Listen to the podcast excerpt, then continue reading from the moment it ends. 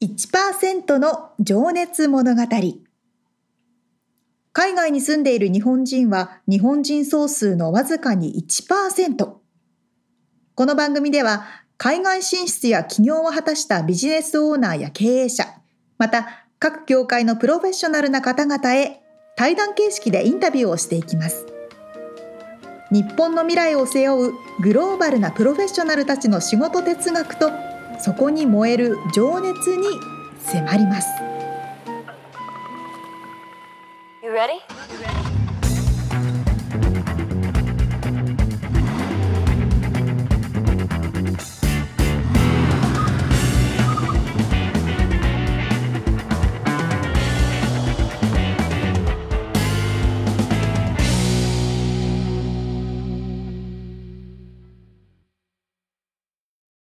んにちは。こんにちは。1%の情熱物語162回目でございます。皆さんお元気ですか？お元気でしょうか？最近俺気になってることがあってさ。ほうほう。豆盆栽って聞いたことある？何それ？豆？盆栽？豆？うん。盆栽？まあなんかね、全然わかんない。何です？なんかもう手手のひらに乗っかるぐらいのちちっちゃい盆栽のこと？そっちか、豆からなんか木が生えてくるとかそういう話かと思った。ああ、ミニチュア的な感じですね。ミニ盆栽。まあ日本では豆盆栽と言われてるらしいので。へで、なんか NHK のワールドニュースみたいなのになんか出て出てきたから、あ、これ面白いと思って見てて、うんもううん。本当にちっちゃいのよ。ほんでその鉢植えとかもさ、もう何センチぐらい？これ5、6センチぐらいのさ、うーん。めっちゃちっちゃいのね。うんうんうん。だけどちゃんとあの枝から葉が生えて、へこう盆え。栽みたいになってて、これ欲しいとか思って見てたんだけど。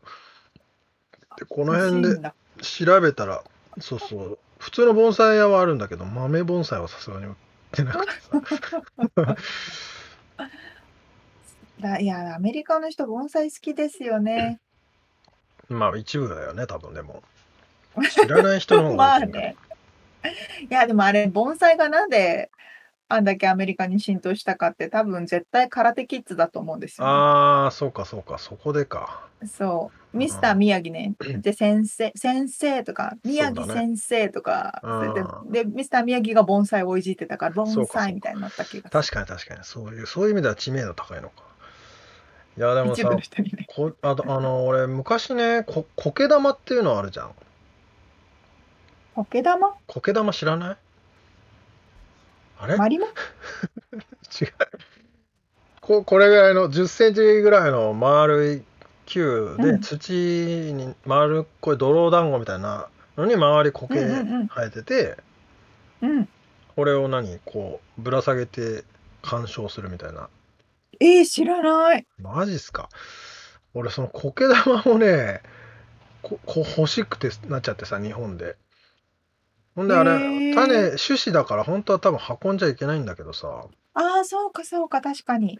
新聞紙にくるんでさ、ぐ。るぐるにしてスーツケースに2個入れて帰ってきたんだけどね。無事に到着しました。無事に到着しました。まあ時元気に効だと思う。生きてます？いや、もう死んでます。なかなかね、でもやっぱり乾燥するからさ、こちらは。そうそう、アこメリカは苔ね、を、だからロそうそう、湿。気が湿度を保たないとね、多分なかうん、なかむずいそうんなだなと。んですよ。なかなかカビをはカビが生えないですもんね。そうそう。で、さらにね、ちょっとどね。ね、話をの 広げると、今なんかキノコの栽培とか、うん。雑草栽培みたいな雑草栽培キットっていうのがね、流行ってるらしくてね、何それ、どういうこと？ちょっとビビったっていう。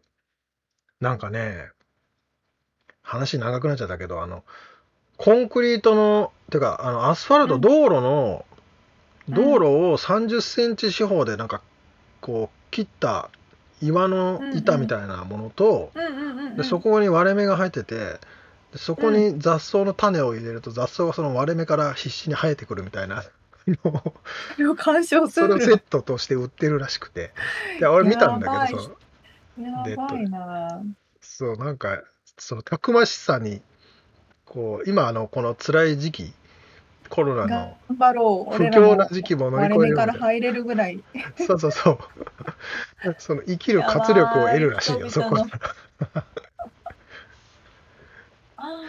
どんどん人々の趣趣味思考がニッチになってきますそう、よ。でもまあ面ー白い出るのかな、な。人類。面白いな。でもたまにね、その、ん本当に隙間からここから入るかみたいなのを見ると面白いけど。よく頑張るよ。綺麗な花咲かせてって思いますよね。そうそう本当にそう。。なるほどね。いろんな、いろんな人ことを考える人がいますね。そうそう。まあだから雑草はいらんけど豆盆栽は欲しいなっていう話でした。さてさて、本編でございますが、えー毎回一人の方のインタビューを4回に分けてお届けしております。今回はですね、インタビューの2回目となります。現在、コロンビアの国ですね南米、コ南米コロンロンビア。ビアの首都、南米コロンビアの首都、ボゴタにお住まいでいらっしゃいます。鈴木真代さん。はい。えービジネスと人権専門家。ということでね、うん。まあ、いろんな活動をしていらっしゃってあの、まあ、コンサルティングとかしたりもししつつ学校も行ってらっしゃってもう多義多多多なんていうんだ幅広い 活動をしてらっしゃるんですけど、でまあその、えー今日はねマヤさんの生い立ちから今の仕事とあとなんでコロンビアにいるの？みたいなその辺のお話とあと東日本大震災でね、えー東京電力にその時お勤めでいらっしゃってその時のこう経験経験談とかを伺っております。ということで、早速聞いていただきましょう。はい。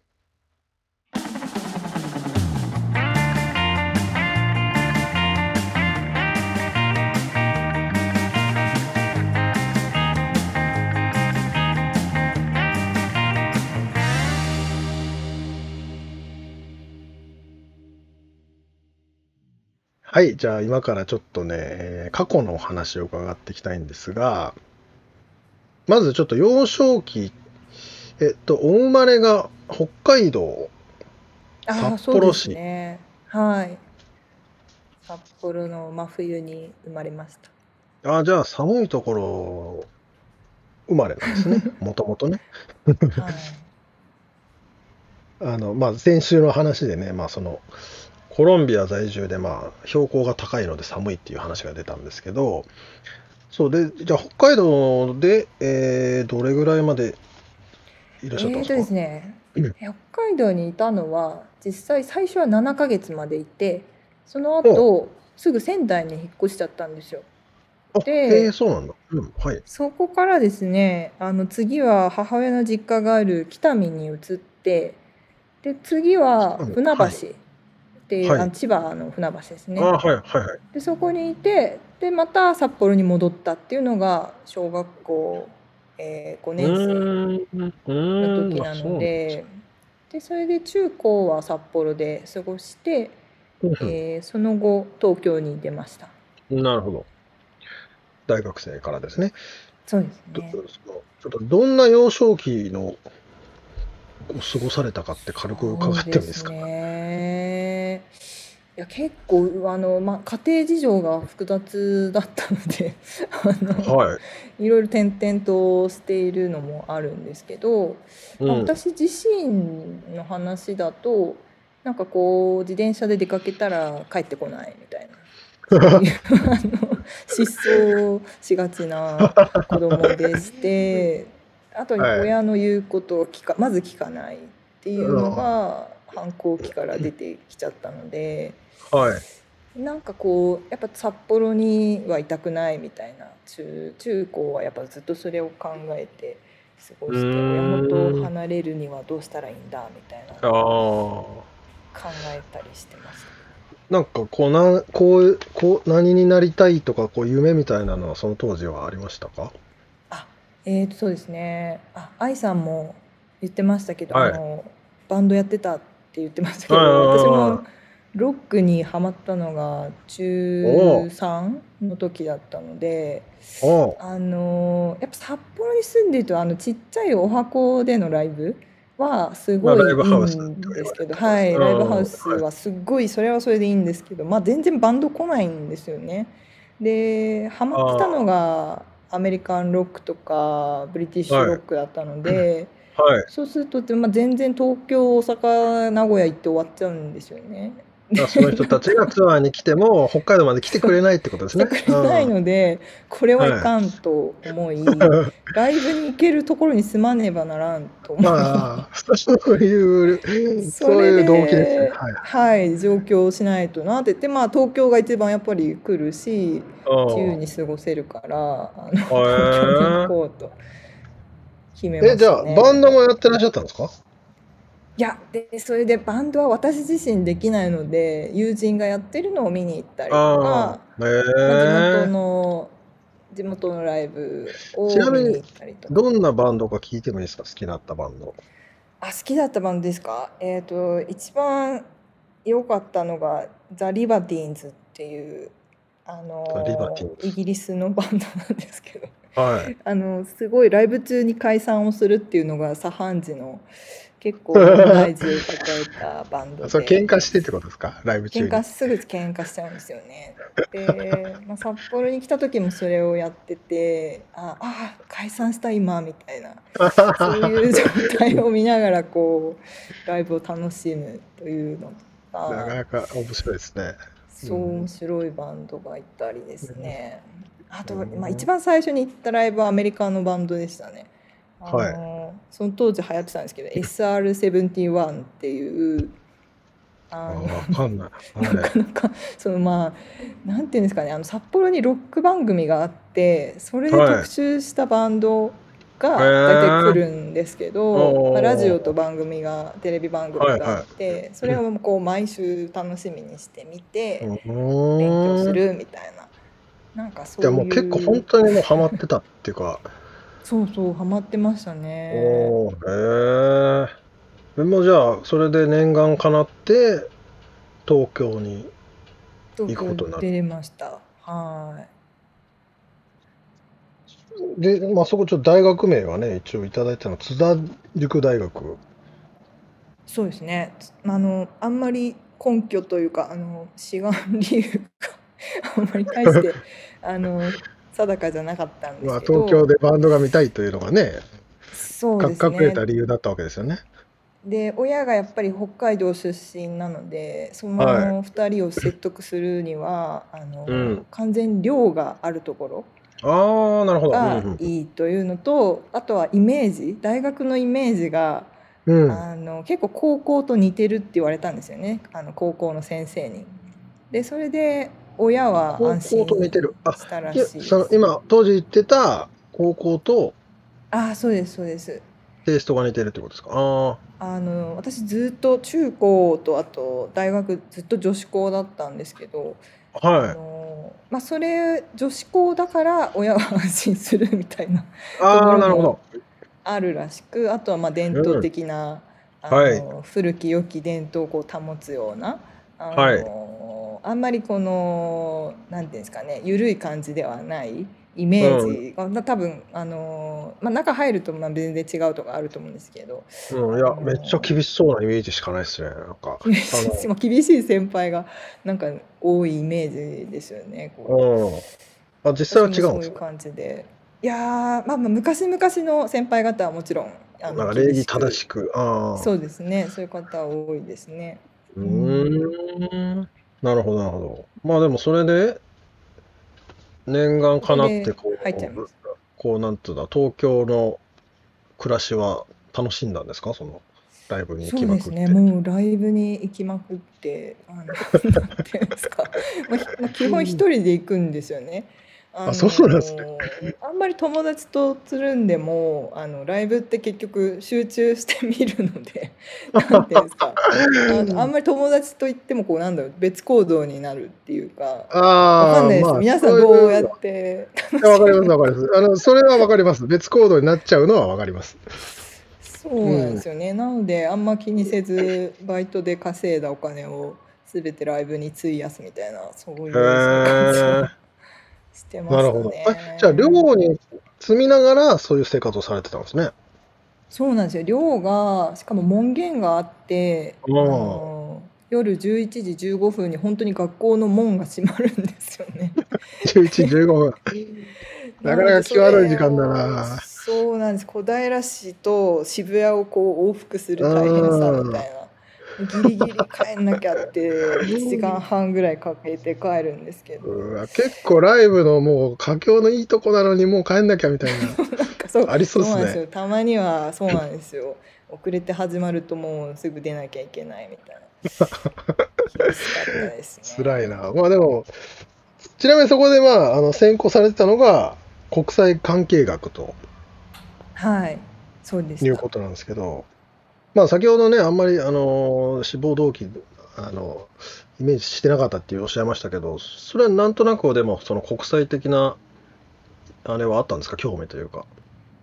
なんかあの英語を使いたいみたいな検索の仕方でその時は多分うん引っかかってきた。でえーまああの企業に就職するだろうともしくははい。まあ外務省とかそういうあの政府機関とかまあ何か組織に属する前提で考えていたのでどっちかっていうとうん英文化じゃなくあの国際関係ああ、なるほど。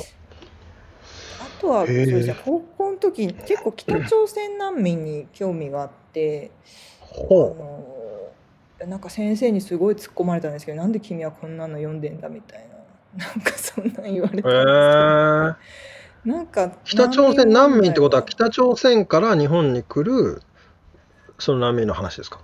えーと日本には全然受け入れてない状態なんですけど日本じゃなくて。うんうん。あの、まあ、北朝鮮であの飲めず食わず、えー、と飲めず、はいえー食べれずの方々がいっぱいいらっしゃってっていうようななんかそのルポみたいな本をあ読んで読書感想文とか書いてたんですけど。あ。は多分じゃあその頃からもとか流行ってた時期で、い。あ、興味はでもその時からああったってことですよね。今やってらっしゃる仕興事味はそうに近い。ですね、うん。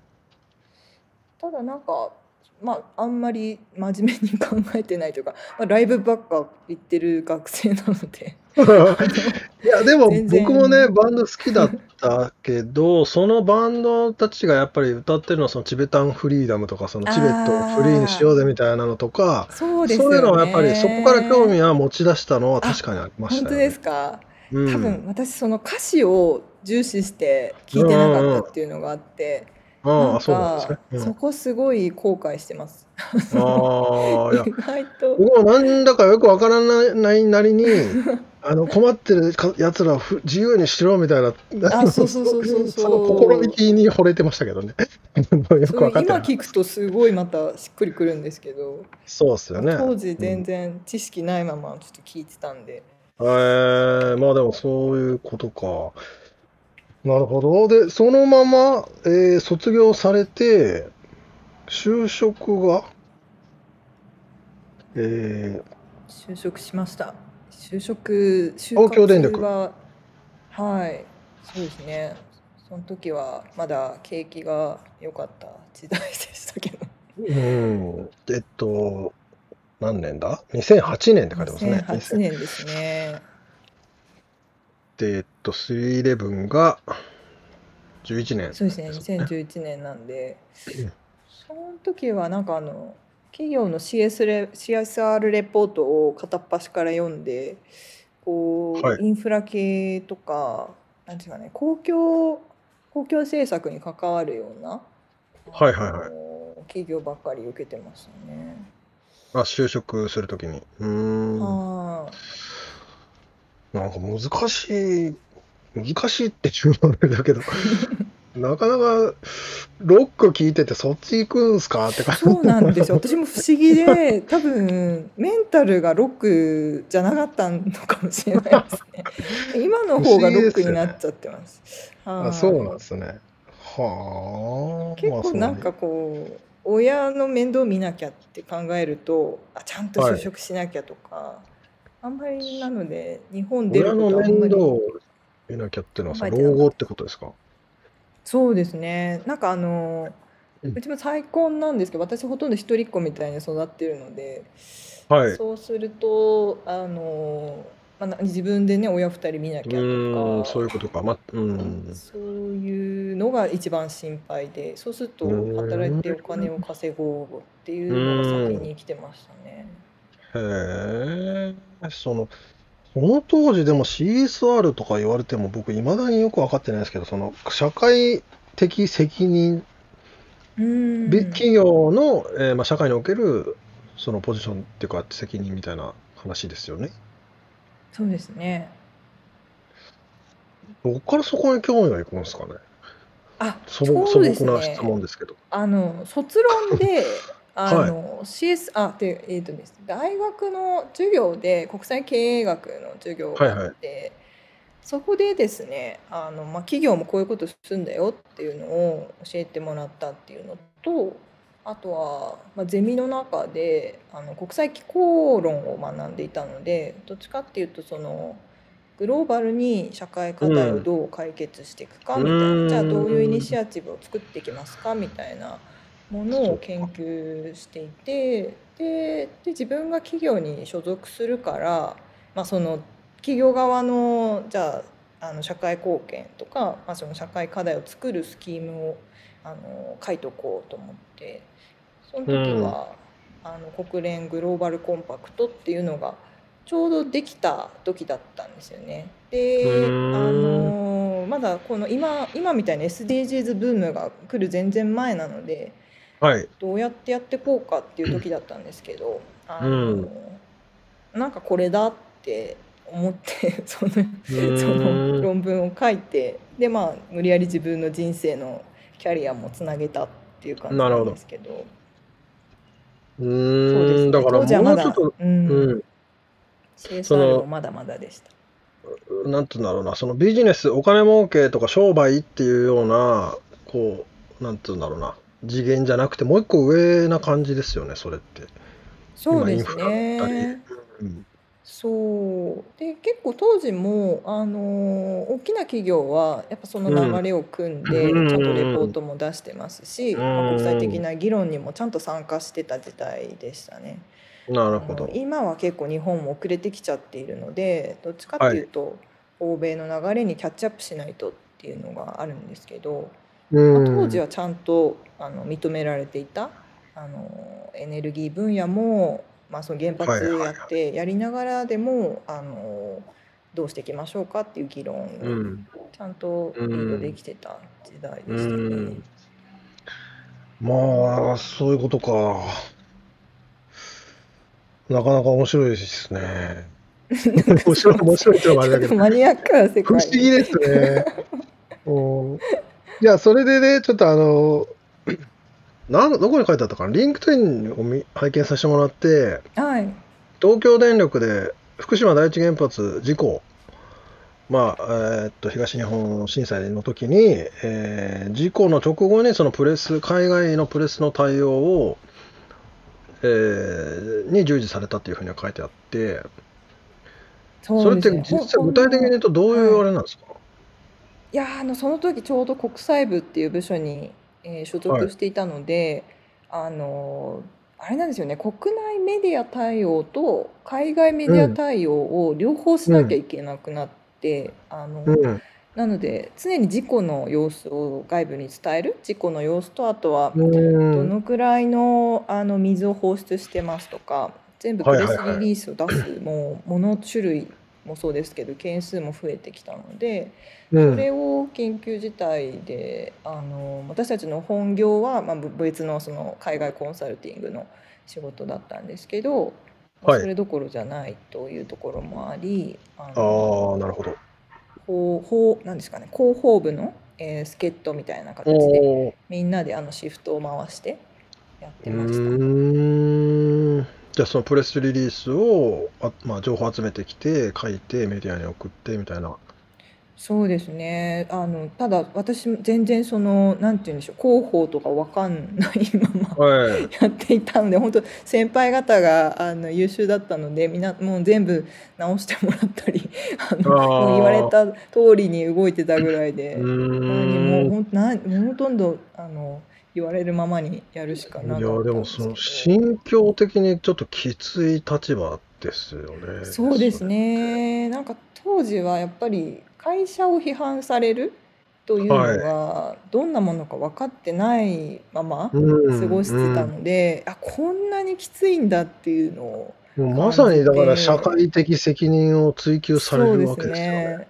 ね。なんか当事者になるってあんまり、まあ、各はい。社不祥事はあると思うんですけど、あうん。のここまでの事故を起こすってないなないですよね、まあ、世界的にうも知れ渡るん、ないでしす。歴史のの教科書に載載るぐらいですから、なないですよ、そそうれ。ですねそうなんですよ。うん。で、まあ、政府との関係もそうですしあはい。とはなんかこうなんだ当事者ではあるけど被災者みたいはい。なあの地震自あ体も怖くなっちゃったりとかああ。のなんああ。かいろんな影響がねえ、あっだからて。心境的にどういう気持ちでやられてたんだろうって。そうですね。なので結構まあでも職場の先輩方とか、まあ、後輩も同期もそうですけどすごいいい人ばっうかりなのん、でう私の中でん、はすごくあのそこには全然不信感も思わうない。あとん、はうん。なんていうんですかね、まあ、某某社長がこう、まあ、私たちみたいにこう若手がいるとはい。絶対声をかけてくれたりするのあ、で。へあえ。の「あ君は国際部か」って言って「あのう何カん。国語喋るんだ」とかってななんかこうよくわかんない質疑ですけどそんなまあまあ、時大変な時にも一応なね若。手のケアみたいなのもしてくれたあ、へえ、そうなんだ。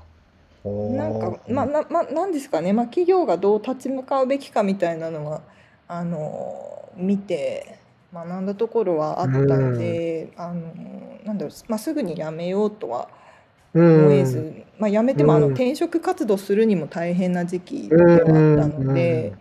あの私の中でもその海外経験あのまだ1年ぐらいだったんですよね当時。あの国内を3年ぐらいやってそういうことか。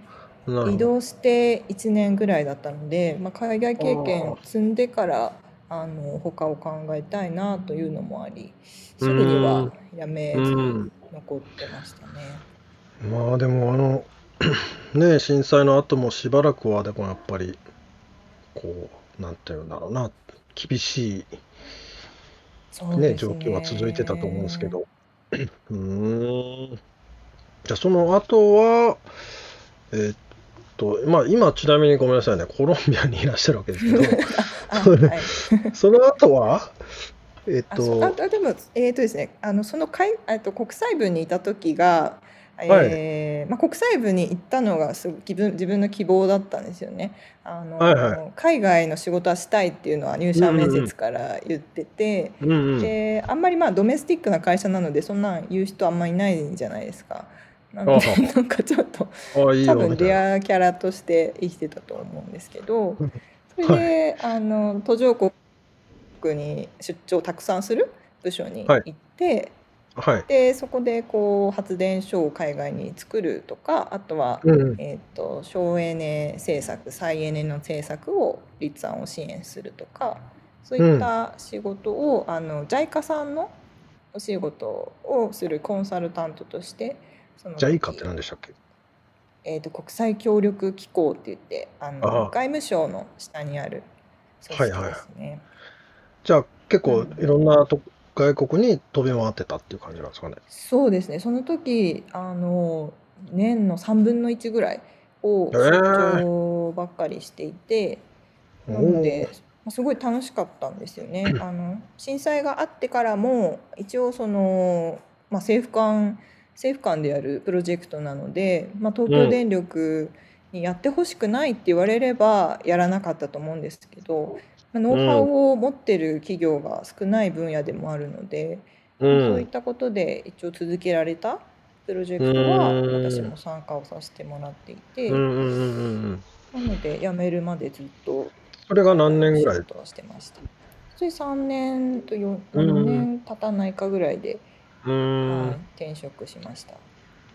それは何かあったんですか？転職するきっかけは。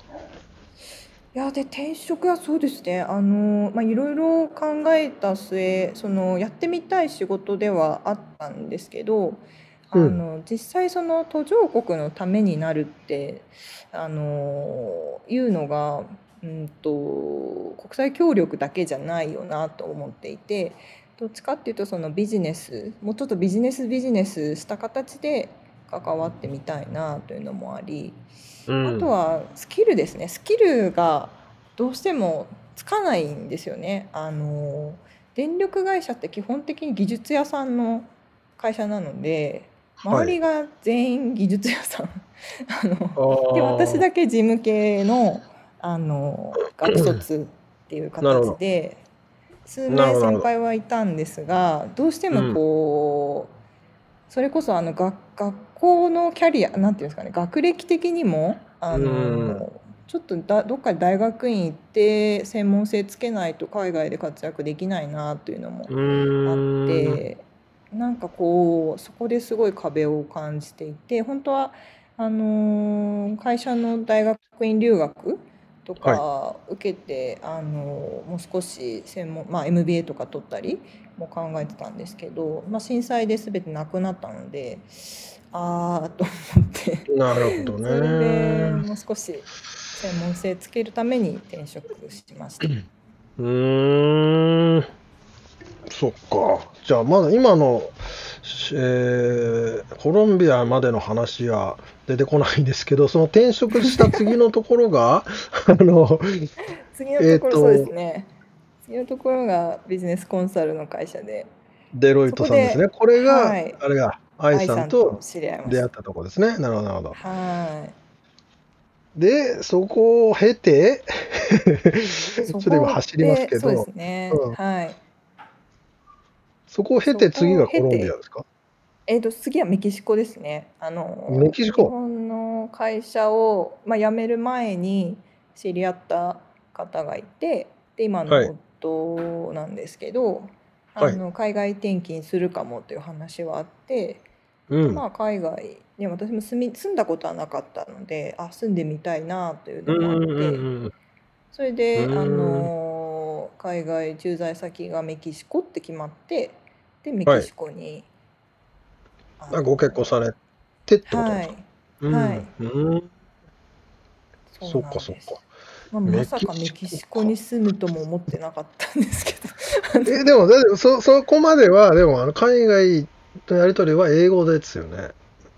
ああ、そうですね。そこまでは、えっ、と、実際のところ、えっ、と、メキシコ出張が本当は最初の出張だったんですけあそうど。なんメキシコでちなみにスペイン語ですよね。で、スペイン語で、そうなんですよ。で、その時にやっぱ、あ、英語通じない国だな、これはっていうのは感じてたので。そう、もうこれを機に第二外国語ちゃんと真面目にやろうというのは。すごいなあでもまあそれをじゃあそれをまあまあ前向きに捉えてってことですよね。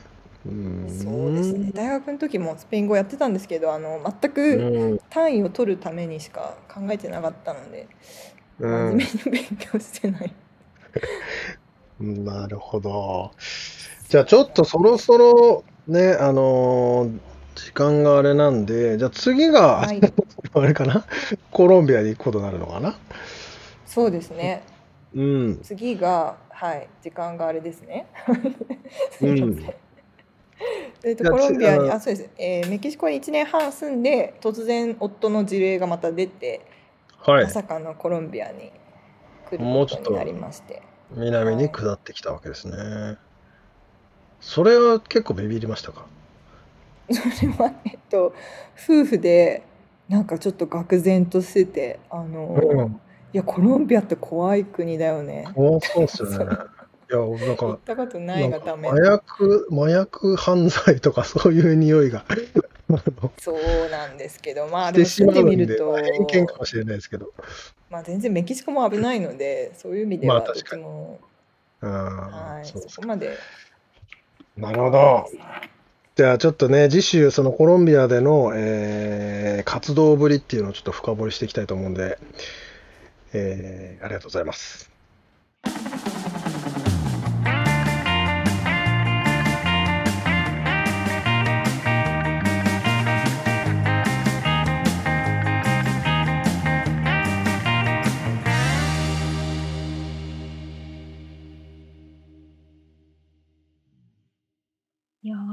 な経験をされてらっしゃいますね。ねえ、なんか、ロック好きっていうのでね、すごく親近感が湧いてね、なんか、確かにミツさんとはこれそうね。インタビューする前にさ、うん。人権専門家とかあって、ちょっとビビビビってたのね。あ のだけど、一気いや、に、ほんあと。の、親近感が湧いて良かったです。全然そんなイメージは今のお仕事からみじんも。感じないですよね。ああ。あ、面白いなと思って、そのバンドが確さ、か北海に。道にあんまり来ないからさ、東京にだうから上んうん。京したいみたいな。俺と似てるとか思って。なんかこう、お話のされ方とかはすごく落ち着いてるけど、多分内に秘めてる情熱はもうロックンロールなんでしょうね。そうそう。まあ、あの、このインタビュー終わってから、まあ、そのフジロックのがう大好きとかね、んうん。そんな話も。した。だロックフェスとかもね、行ってるようですが。そうなんだ。うん。あのさ、ほ津田、お。津田塾大学ってうん。ピンとくる？もちろん、津田塾はすごく、はい、有名な大学でして、うん、ま、あーなんかおお嬢様がうん。行く感じかな？こう上品な子が多いイメージ、ね。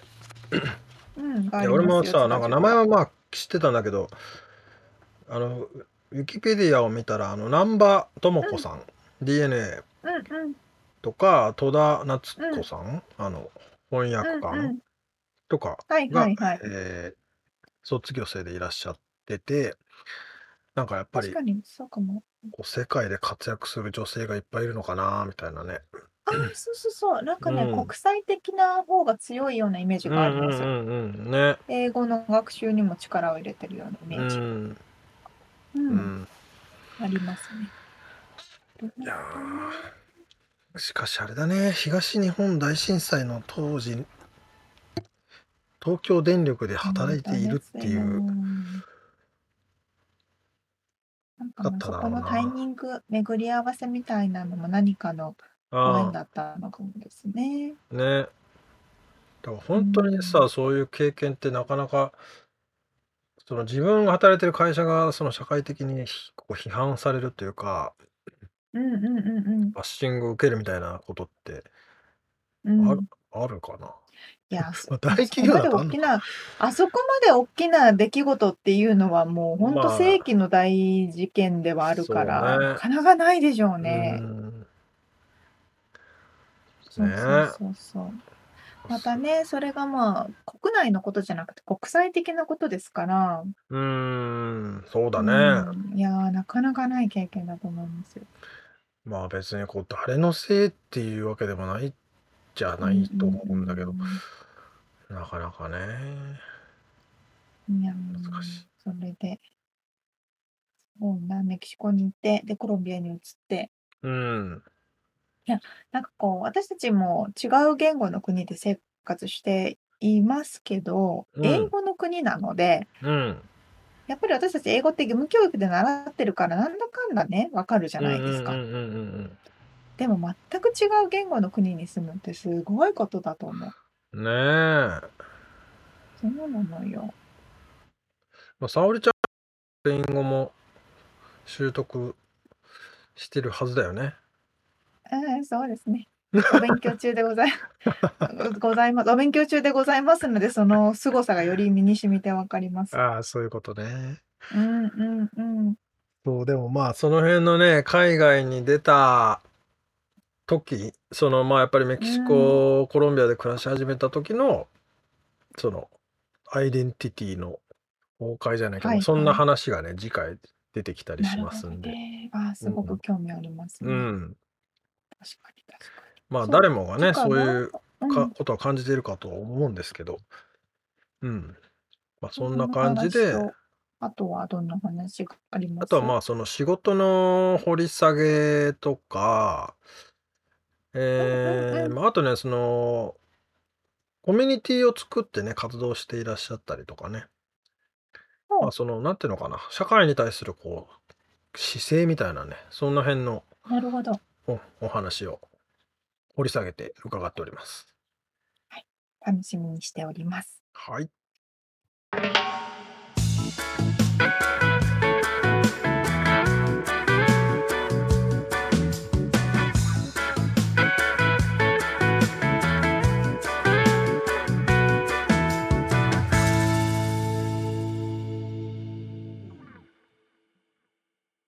リアルアメリカ情報。よよ さあこのコーナーではですねあのアメリカでインターンをされている方にインタビューをしていきます。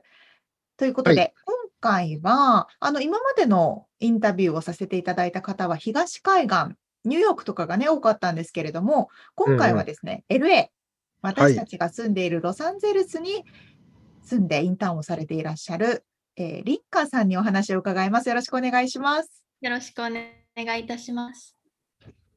じゃあちょっはいとあの、簡単にね、まず自己紹介をお願いできますか？はい。と1年前にワシントンの大学を卒業して、今現在は経理のお仕事でインターンをしております。川内凛香と申します。よろしくお願いいたします。よろしくお願いします。インターン生なんだけど、前そうそう、前回までと違って、リンカさんは、うんうん O- OPT っていう、はい。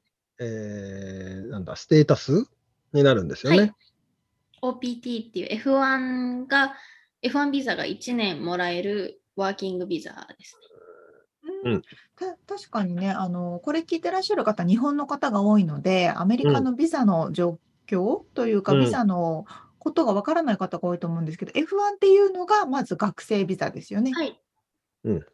それが終わった後に1年間お仕事ができるのが OPT。はい、各 degree を取った後に1年の、えっと、OPT っていう機会が与えられて、理系の方は3年までもらえるものになってます。マジですか？そうなんだ。知らなかった。そうそうそう、ステム OPT はね、ステ STEM ムの方はそう思われるんですけど、あ、じゃあ、リンカさんは大学で経理のことをやってたってことですか？大学のメジャーはアカウンティングとファイナンス。を取っていたので、それに、まあ、直接的に関わっている業務が、まあ、会計だったり、経理だったりっていうものだったので、現在そういった職場で OPT をしております。えそれってでも理系ってことですよね？いや、えっと、メジャーは、まあ、大きく言ったらビジネスなので、あ、そうなんだ。文系ですね。あ、そうなんですね。へえ、はい。そっか。あ、そうか。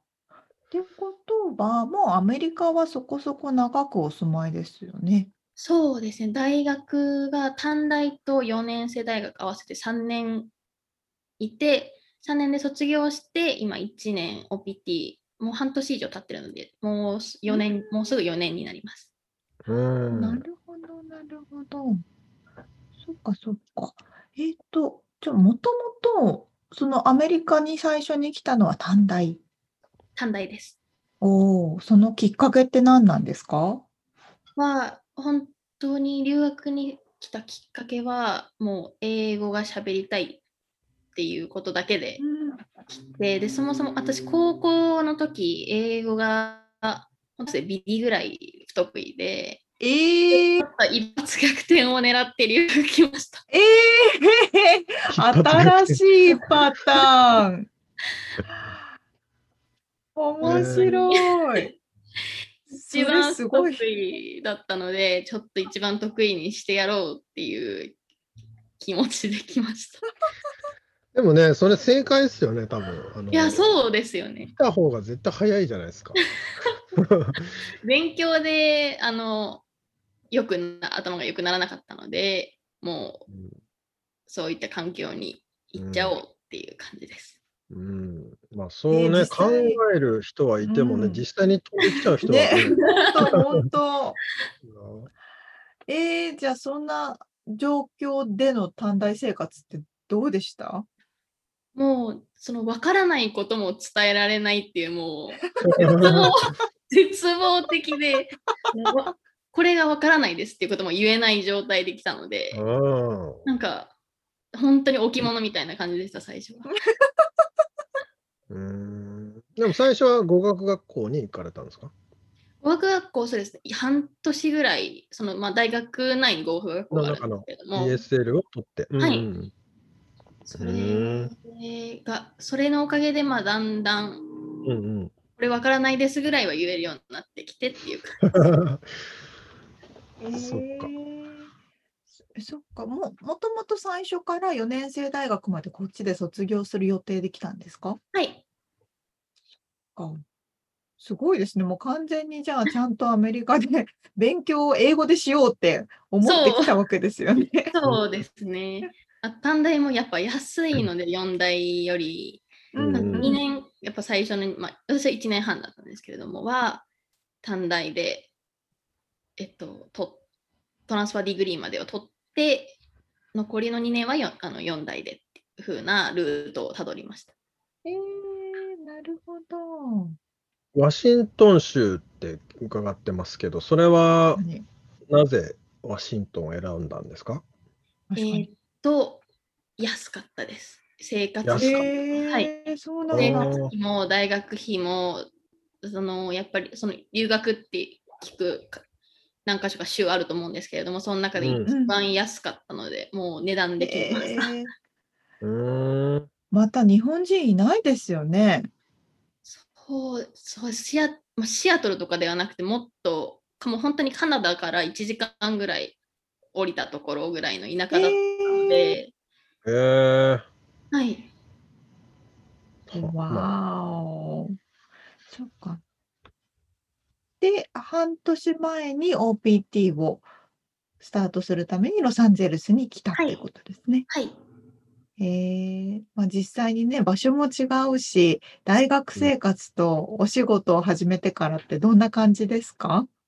そう。やっぱ勉強と違うのでもちろん、うん。働きながら勉強して学べることおも多いと思うんですけれどもやっぱりほとんどがもう習うようになれるみたいな感じ もう責任感がやっぱり違いますね。べただ自分の勉強をしてるっていうのと会社の経理を受け持ってるっていうのは本当に全く違くて。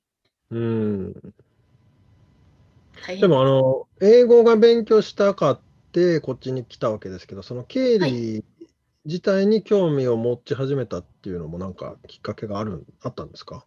と私高校商業高校ああ、行ってましてなのでそそこでもう数教科っていうよりかはビジネス科目がほとんどだったのでなるほど。そこから結構そういった数、まあ、会社のなんて言うんでしょうね経営に関わるような。ような仕事がやりたいなっていう漠然な考えはありました。うーん。そっかそっか。なるほどね。まあ、単純に仕事楽しいですか？楽しいですね。自分がやっぱ勉強してきたことがそのまま、あ、これうん勉強習ったみたいなことがうんうん多々あるので、そういったところはやっぱり楽しいですし、ややりがいはかなり感じてます。ね、まあ実践できてるってことですもんね。そうですね、実践って感じで。確かにうん確かに。えっと、大学で、し大学であの、斡旋とかしてくれるんですか？お仕事。それともどういうふうに自分で探していったんですか？大学は斡旋もちろんしてくれたんですけれども、うんうん。もう本当に日本人3人とかしかいなくて、やっぱりその、そういった人に向けた求人っていうのはほとんどなくって、なるほど、なるほど。OP、もちろんみんなと同じように申し込んでも、こう OPT って1年しかないので、うんいや1年はちょっとっていうので、いっうんぱい断られて 来てっていうのが結果だったので、あんまりその大学には頼ってなかったですね。もう自分でリサーチしてっていう。感じで。で、最終的にはスカイアスさんにサポートいただいた。はい。へえ、やっぱり自分で探すのとは違います？全然違う。うんもうそもそもそのそうい自分のメジャーにほ合った仕事じゃなきゃいけないんですけれども、もううんうん。ちょっとかするぐらいでもうほとんど諦めてたんですよ、そういった経理とか会計の仕事っていうのは。やっぱそういうところは、その酒屋さんに頼って、やっぱり自分のやりたい仕事を見つけてくれたので、っていうので、今の職を見つけてます。ああ、よかったですね。いややりたいことができて。本当に良かったです。そっか、でも OPT ってこの米系の会社のとかだったらあんまりわからないのかな？そのビザ、やったことないと思います。あそんなこあそんなことはない？そうあんいや、なんか OPT って言っても、まず何それっていうとこかあら、はい、入られて、こういう、うんこうこうこういうビザで1年働けるんですっていう説明からなので、うん。あんまり主流じゃないのかな。主流っていうか、あんまり受け取うん。まあってないのかなっていう。普通はそうですよね。アメリカ人が経営している会社でアメリカ人が採用されていれば、ビザのことを知らないのが当たり前なのでね、はい、それでやっぱり自力で探すのは結構 大変なんですよね。本当に壊滅でした。ねえ、しかも本当にリンカさんみたいにこう日本人がいないコミュニティにいる人ってやっぱり OPT でもね探すのが大変だから、そういう時はサポートしてもらうのがいいですよね。そうですね。うん、そっかそっか。なるほどね。じゃあ、まあ、エージェントさんを利用したことは、まあ、すごい良かったってことなんですかね。はい、もういい選択をしたなって今でも思ってます。なるほど。え、ワシントンからロサンゼルスに来られてどうですか？いやー、そう。あの車がどうしても持ってきたくて、3日かけて運転してきたんですけど、えー、すごーい。暑いです、カリフォルニア。あの暑いって思います？でなんかもうワシントンはもうほ毎日雨な。そうそうそう。で、もう年間数日晴れ、あ、は今日晴れてるみたいな感じえで。えこっちはもうなんかもう雨よりも干ばつしたいみたいな感じで、あんまり気候は好きじゃないです。逆に？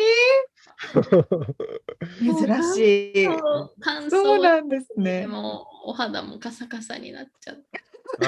それで間違いないんですよ。肌には良くないけど、良そうか、くな逆いあのワシントンのこう森に囲まれて雨が降る感じも。はい。うんで、冬にはちゃんと雪が降って、き季節感があった。もうずっと夏って感なるほどじ。うん、そうそうそうそう。そうなんですよ。雪、雪なんて降ったら大騒ぎになっちゃうから。本当にそうなんで、そういったとこはちょっと えーなって思います。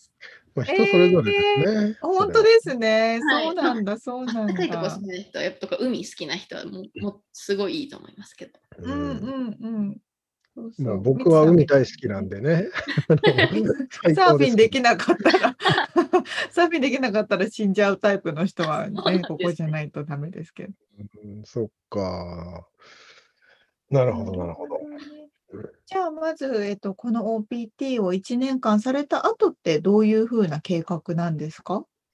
えっと、今の会社から、えっとうん、ビザを取らないかっていう話をいただいて、うん。はい、そのままこの こっちではまたあとプラス3年ぐらい働ける別のビザをちょっと今取得しようとしてる段階です。素晴らしい。ですね。よかったですうんね。はい、よかったです。それはちなみに何ビザになるんだろう？差し支えなければ。会社の人、まあ、H1B 終わっちゃったので、うん。いいビザって言ってましたよ。おーそっかそっか。そうか。なるほどね。そうなんだ。じゃあ、あと数年は、あと数ひとまずは、うん。安心。ああ、よかったですねと。じゃあお、お肌のケアが大変だけどね。そうですね。いっぱいパック買って保湿したいと思います。あの、洗濯物でもちょっと濡れてても問題ないですから、乾くから。すごいいいとこ。あの、部屋干しの匂いがうん。です。部屋に、部屋に干してて臭くなったことあります？えっと、私基本は乾燥機なんですけど、なんかあんまりそうそうそう。乾燥機乾いてくれなくて完全になんか LA 大丈夫ですよ、もう。絶対カビないから。乾いちゃう。あちょっと試してみます。まあ、風通しが良ければね、いいと思う。そうですよね。うん。まあ、外に干すとね、怒られちゃうからね、アメリカは。なの？そうですね。そりゃそうですよ。外に干してる人いないでしょ。いないんですけど、あ、ダメなんですか、あれ？あだダメなんかあの、あれですよ。ふ景観を乱すからとかあ、そういう、なじゃないかな。ったんですね。なるほどね。確かにみいない、いないですよね。うんなるほどね。何の話やって話ですけど。じゃあちょっとあの、今後の長期的に見たうん展望とか将来の夢って教えていただけます？と将来は、まあ、まずはいいビザを着実に取ること。でうん。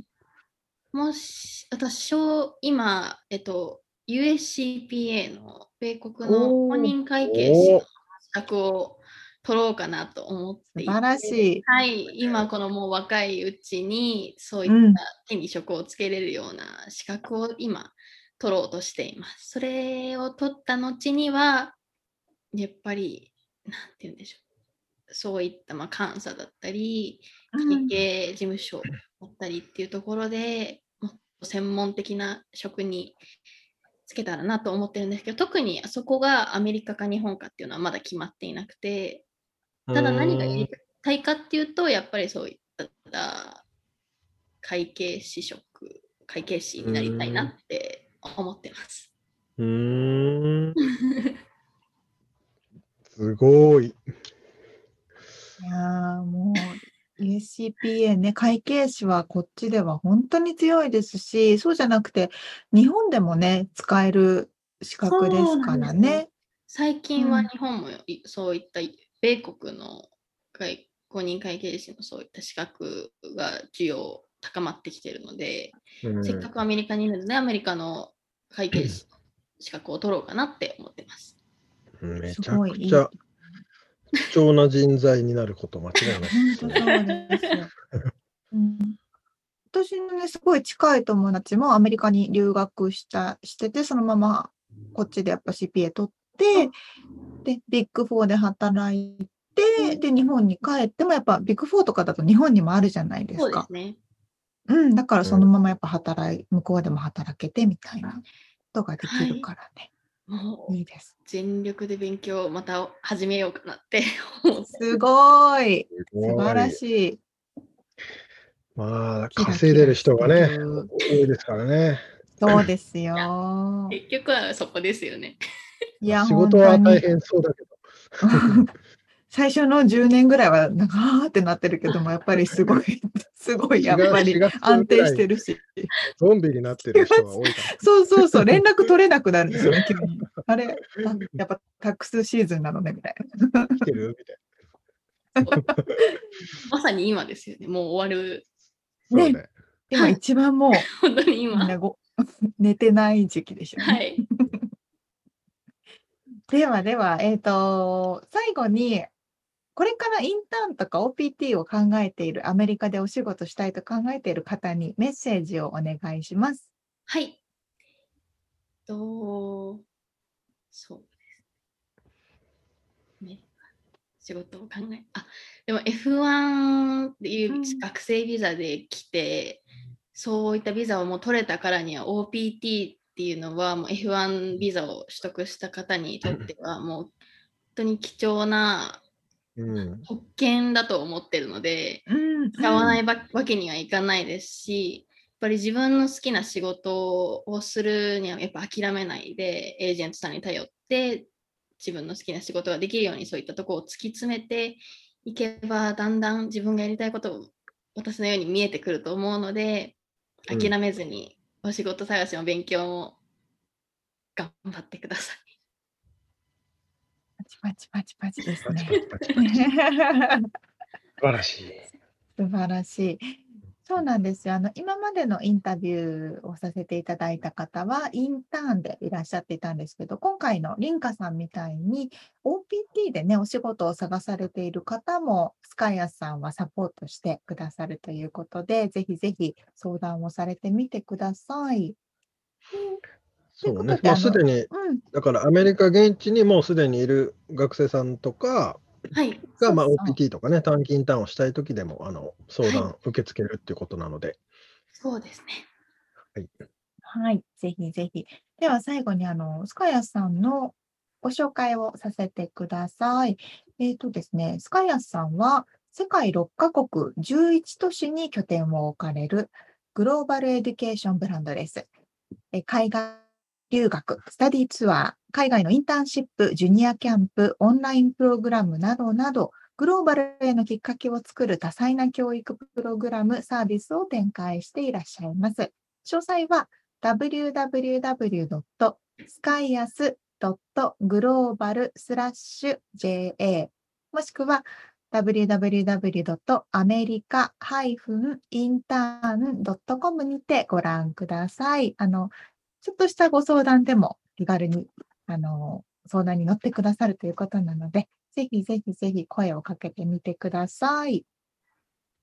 はい。ということで、今回はですね、ロサンゼルスで OPT でお仕事をされていらっしゃるリンカさんにお話を伺いました。ありがとうございました。ありがとうございました。ありがとうございます。また今後の活躍を期待しております。ねえ、本当にありがとうございます。将来がキラキラしているリンカさんです。勉強とあの保湿を頑張ってくださいね。そうね、日焼けとね、そうね。日焼け防止とね。日焼けもね。はい。ということで、リアルアメリカ情報をお伝えしました。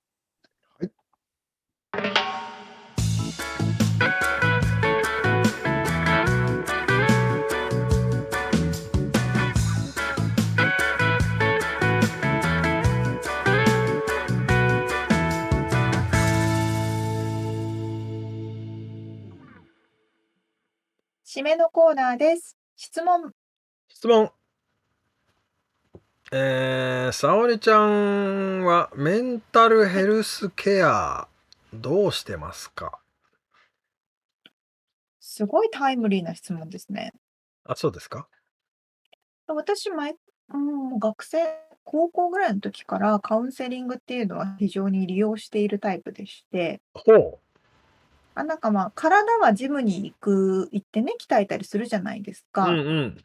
で、心はやっぱ専門家に話を聞いてもらって、メンテナンスをするのが大事だと思ってるタイプなのでえ、ー、結構普段から活用するんですけど、でもその当時日本でうん。そういうカルチャーっていうかそういうのあったの？普通なの？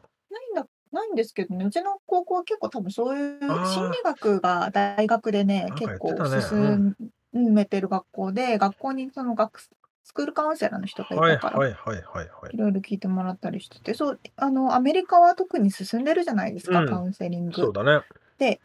今、アプリでいろんなのがあって、特にこのコロナ禍でさらに進んだんですけど、うんうん。なんか1ヶ月くらい登録をして、普通の今までのオーソドックスなカウンセリングだと直接会って50分とか1時間話を聞いてもらう。でははいはい。また2週間後とかうんうん。来月とかなんだけど、それが今、あのメッセージ？テキストをし合うんですよ、うん。毎日。最近どうですか？みたいな。で、これこれこんなんですとか、もちろん、あの、うつ病の人とかもいれば、いろんなタイプの人もいるけど、それだけじゃなくて、こう、もうちょっと生産性を、仕事の生産性を上げたいとか、集中したいとか、はいはい。そういう目標でもいいんですけど、そういうのをこう、なんか自分はもっとこうしたいと言ってアドバイスもらったり、話聞いてもらったりっていうシステムが結構ね、多くなってきてるみたいですよ。それはじゃあもう時間関係なくいつでもなんか友達みたいな感じでいけうんうん。そうそうそうそう。へーあの、と、お金払ってる期間は毎日連絡取れたり、で、向こうはなんか返す回数が決まってたりとかして、うそうそうそうそういうなんか今までとはちょっと違う、もっと簡単に専門家の話を聞けるよううなん仕組みになってるみたいですよ。なんかねなんかそういうのをああの話に聞いたなそういえばそう言われてみればまあその手段が選べるみたいなねあ、そうそうそうそう。ん、俺はねメンタルヘルスケアしてます？よ。いやあの週末サーフィンに行ったらそれで OK なな のでっていう答えなんですけど、まあ、そうか。確かに。うん、まあただあねの、いやなんかまああとは誰かに人にやっぱ話を聞いてもらうってことかなう、んうん。うん、そうそうそうそう。とかまあこのインタビュー自体もねぶっちゃけうん。あのそれになってる気がするんですよね。うーん。やっぱりなんつうんだろう。自分のな中だけじゃない情報がねいろんな角度から入ってくるとなんかこうねえこうなんつうんだ解き放たれるというかね。ちょっと違うとこ連れてってくれるみたいなあって確かに確かに。うん。あ、自分こんなちっちゃい世界だけど、あ、こんな世界もあるのね、みたいなね、うん、とか別にこういうふうに考えなくてもあこういう考え方でもいいのかとか。確かに確かに。ねなんかそういうのがだから人と話すっていいよねっていう。いや、そうそう、人と話すのも大事だし、でも、やっぱり、その家族とか友達だと、どうしても自分のことを知りすぎているっていうそうそう。ことがあったりするから、そうなんですよ。そうそう、全く知らない人とか専門に、こう、中立の立場に見てもらうのはね、そう。もいいと思います。そうだから予想外のところからこうね予想外な言葉が降ってこないからね、近いと。そうそうそう。どうしてもね、お互いに。うん。そうなんです。でもやっぱ、その、専門家も言ってたけど、やっぱりこのコロナ禍でうん、すごくメンタルやられてる人めっちゃ多いってう言ってました。ん、いやでも本当こう先が見えないっつうかもう嫌だもん俺もうんみんな嫌だろうねねえそれ本当にね。不安になっちゃう。不安になるよねだから、なるなる。カウンセラー同士でも、うんやっぱり3ヶ月に1回くらいはカウンセリングを受けるようにしてるって言同てましたでねうんうんうんそうそうそうそう。そらそうだよねそうなの。あの、こアメリカではこうマレ、マリッジカウンセリングうん結婚してる夫婦で一緒に行くカウンセリングとかもすごく一般的だから、もっとね、オープンに話せるのがいいですよね。そうですねまあ日本もそういうの増えてんのかなと思うけどこうやってそうですよね、前よりね。うん、そう。そう、まあそんな話でしたで、はい今回お届けしましたインタビューの内容、リアルアメリカ情報のインフォメーションはブログに掲載しております。podcast.086.com、podcast.086.com、または1%の情熱物語にて検索してみてください。はい、えー皆さんからのコメント、お便りか、えーやレビュー、えーそしてパトロンさんからのご支援を引き続きお待ちしております。よろしくお願いします。お願いしま。です今週も聞いてくださってありがとうございました。また来週お会いしましょう。うんじゃあね。